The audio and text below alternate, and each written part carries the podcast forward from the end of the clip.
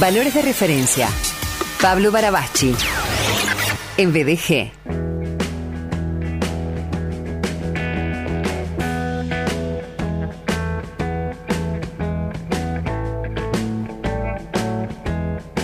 Hola Paul.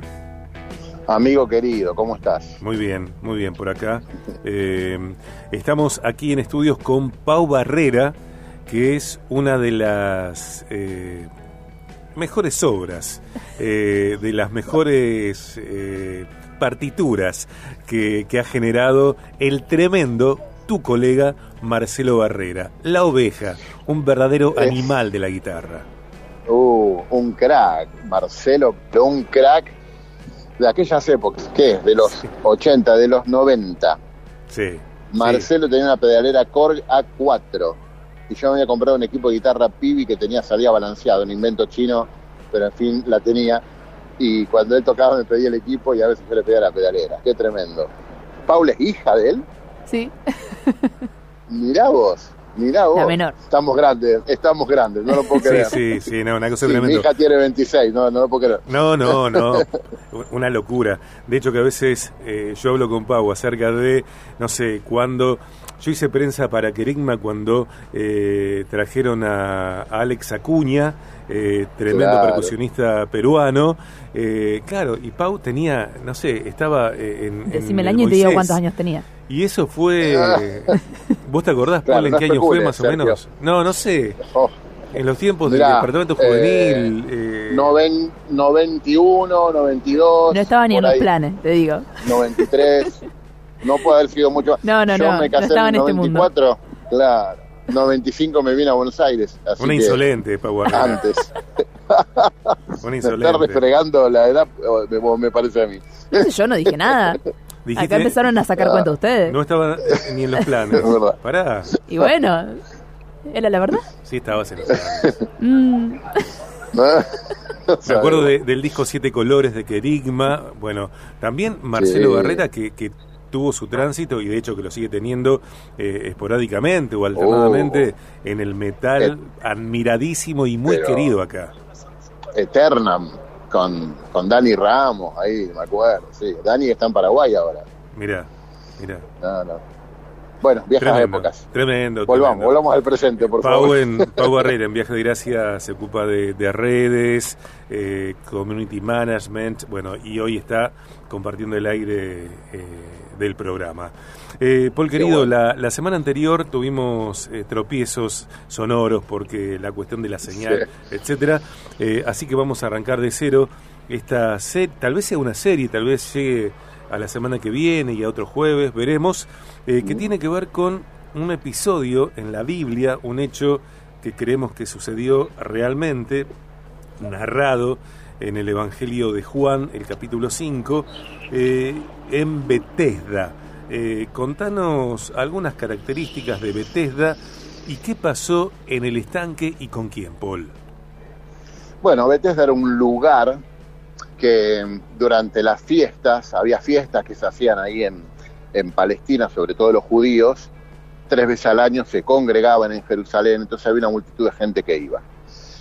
Y en una de estas fiestas, en este estanque llamado Bethesda, que tenía como pórticos, como arcadas, diríamos, por donde la gente entraba o accedía al lugar, estaba lleno de gente enferma, paralíticos, eh, gente renga, gente de todo, de todo tipo de enfermedades, estaba ahí porque había una historia que decía que cada tanto un ángel bajaba a ese estanque y tocaba el agua.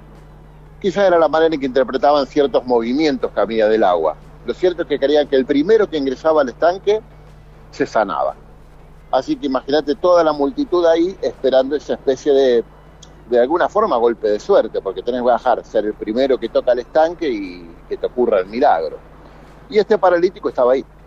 Y Jesús, que pasa por esa escena, lo ve, se entera de la historia de él, se entera que hace 38 años que está ahí, y se acerca y le pregunta esto, ¿quieres ser sano? Y Jesús le pregunta al paralítico. Claro, quiere ser sano, exactamente. Es una de esas preguntas, ¿viste? La, la- lo primero que, que emerge de, de la narrativa es que es una pregunta tonta. O sea, la hace Jesús. Entonces vos decís, tiene que haber algo que yo no veo, porque la pregunta es tonta. Están todos los tipos ahí, todos los rengos, todos los cojos, a la puerta del estanque. ¿Quieres ser sano? No, Obvio. estoy haciendo la cola para el aquagym. Eh, evidentemente, claro, evidentemente quiere ser sano. Es una, una pregunta tan, tan eh, tonta, digamos, que uno dice, no puede Jesús preguntarles algo semejante. Pero cuando vemos la respuesta de, de la persona, ahí entonces se nos abre un poquitito más el panorama.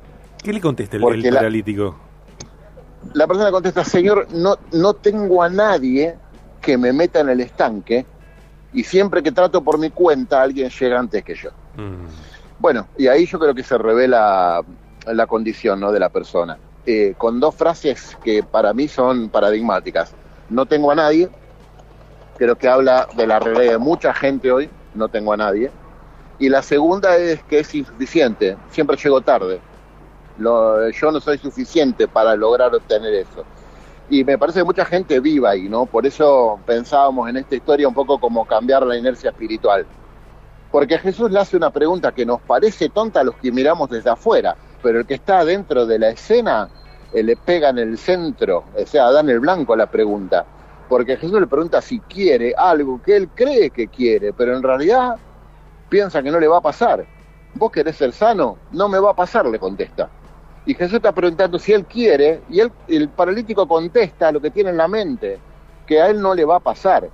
Y uno vive dentro de esos, digamos, marcos conceptuales o, eh, vamos a hacer una metáfora, las paredes de pensamiento de, adentro de las cuales yo elijo vivir. Y este es un hombre que está psicoadaptado al entorno, en un grupo de gente enferma, que uno se salva cada tanto, mira que me va a tocar a mí. Mm. Entonces vive ahí, vive pensando que a él las cosas no le pueden pasar, eh, que le puede pasar a cualquiera, pero no a él, y vive con esta sensación de desamparo, yo no tengo a nadie. ¿Quién va a querer hacer algo por mí y por qué? Cuando uno llega a creer profundamente en esas mentiras, uno construye una realidad propia de la cual no se sale nunca, una cárcel que está en la mente, de la cual es muy difícil salir. Y eso te genera una inercia espiritual. Vas todos los días al mismo lugar a, a no esperar que te pase lo que vos crees que no te va a pasar. O sea, parece una locura, pero muchas veces vivimos así. Las cosas a mí nunca me van a salir. Mi situación económica jamás va a cambiar. Mirá que alguien se va a fijar en mí o me va a prestar atención por esto. Y ni hablar cuando la gente lo proyecta a dioses. Eh, psicoadaptarse al entorno es tremendo, porque la cultura es un poder y un poder capaz de robarse toda la fe, eh, que es como el oxígeno que necesitamos para seguir adelante y para esperar cosas buenas de la vida, ¿no?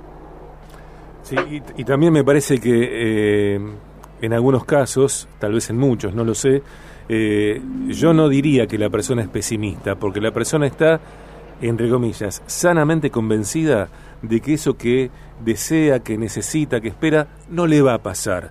Le, le va a pasar a otras personas, le va a llegar a otra gente, pero a la persona no.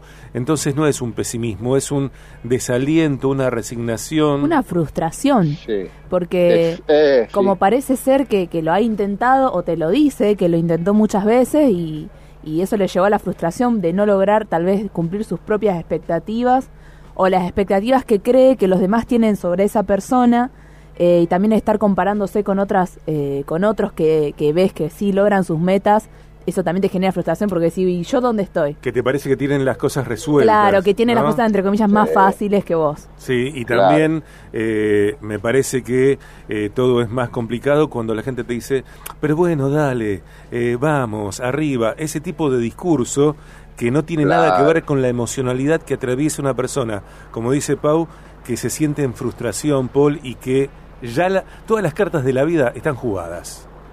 Claro, yo creo que eh, eh, Pa- Pau usa una palabra correctísima, que es la palabra frustración.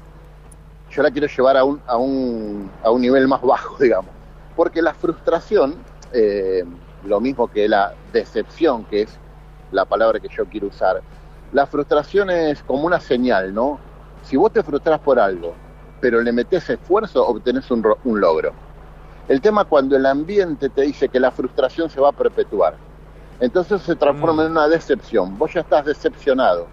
Ya eh, estás, es como una autonegación a esperar cosas buenas de la vida, a que algo bueno te pase. Y, y en este contexto la, la, la sabiduría de Jesús para hacer una pregunta que, no, mira, nos parece tonta y es tan profunda y certera, porque dice, ¿quieres? Y está preguntando por el deseo. Y el deseo es un capital humano enorme, porque cuando uno quiere algo, ¡puf! ¿qué no hace por, por obtenerlo? Cuando de verdad lo querés. Removes cielo y tierra, te pones creativo, hay una tensión adentro tuyo que te empuja a obtener el objeto de ese deseo, porque el deseo es una fuerza que te impulsa. Y cuando nuestro deseo queda adormecido, queda como muerto, nosotros nos perdemos la vida. Y Jesús le pregunta, ¿quieres? Y el tipo tiene que bajar al quinto sótano a buscar y a recordar que él quiere ser sano. Pero llegó a creer que no le va a pasar. Y toda la vida lo quiere, pero el deseo está ahí sepultado. Y hay que volver a traerlo a, a la conciencia, hay que volver a traerlo al frente al deseo. Volver a preguntarnos nosotros mismos por lo que queremos y volver a, a tomar contacto con esa pasión que nos empuja a decir, yo no voy a permanecer para siempre acá. Eh, hay muchas cosas buenas que me pueden pasar a mí y animarse a escuchar esas voces tan disruptivas, ¿no? Pero vos de verdad querés ser sano, porque hay gente que se ofende cuando vos preguntas así. El paralítico podría haberse ofendido. ¿Cómo me vas a hacer esa pregunta? Claro, ¿a qué te pensás que vine acá? Pero Jesús va directo, ¿no? Al deseo. Y después le da una orden, le dice, levántate.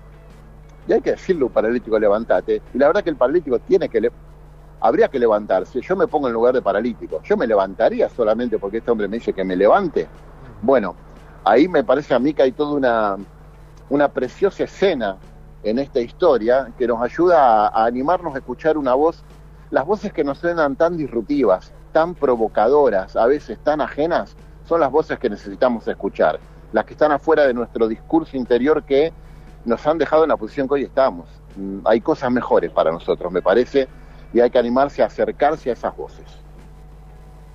Me parece también eh, que eh, la, la, historia eh, habla en parte de dependencia, no tengo quien me lleve, digo, y cuando yo tengo el deseo y tengo la determinación de obtener algo, bueno, eh, persisto, no digo que sea fácil, no estoy simplificándolo, y pienso, eh, en este caso, el paralítico de Bethesda, del, del estanque de Bethesda, quería volver a caminar. Digo, ¿cuánta gente hoy en día quiere volver a caminar en otros sentidos y cuánta gente encuentra se siente frustrada por el modo de país que somos. Cuánta gente se siente eh, frustrada, eh, cortada de cualquier posibilidad de mejoras porque somos esto que se ve y en Rosario ni hablar, Paul, ¿no?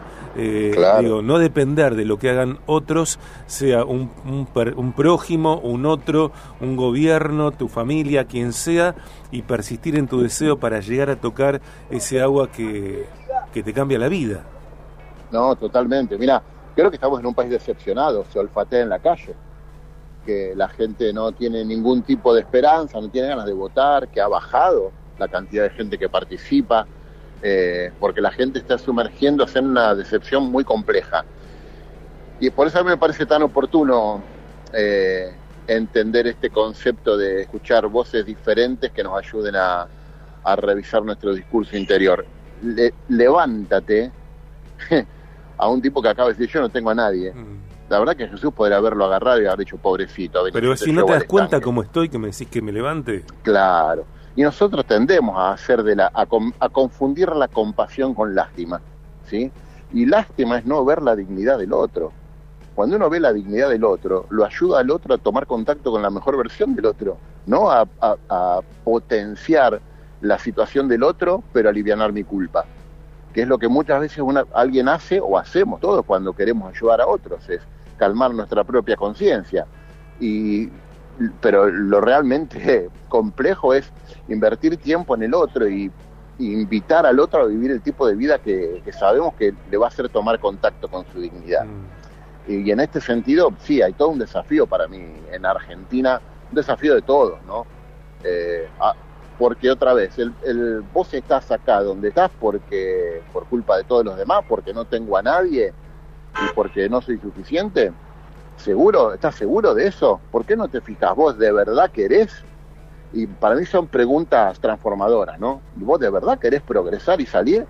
Porque es mucho más fácil quedarse llorando y echarle la culpa al gobierno. Ahora, ponerte a emprender, hacer cosas, y otra vez no digo que es fácil, ni mucho menos que el gobierno haga todo bien. Lo que digo es que somos, somos más dueños de nuestro destino de lo que no- nos parece Sí. y tenemos más capacidad de tomar las riendas de las cosas de lo que nos parece. Pero eso nos demanda valentía y esfuerzo, dos cosas que Jesús le pide. Valentía para ir a buscar el deseo al sótano y esfuerzo para levantarse. Eh, y con esta, creo que con estos ejes podemos, podemos ver cosas mucho mejores en nosotros. Y bueno, sin dejar de decir esto, creo que para quienes creemos, eh, la voz de Jesús es eso, es una voz disruptiva eh, que sobre todo tiene el respaldo de alguien que pueda actuar a mi favor. Y eso es impagable, ¿no? Gracias, Paul. Un placer, Sergio y Paula. Un placer con ustedes dos. Sí, Eh, sí. sí. Yo estoy gracias. sumando gente más o menos de nuestra edad, Paul. Vamos programa. todavía. Somos todos veinteañeros muy bien. acá. Sí, sí, so- Me estamos ahí, muy bueno. bien. Nace- nosotros nacimos un rato antes, nada más, pero... Un par de minutos, un par de horas, está. Abrazo grande, amigo mío. Abrazo.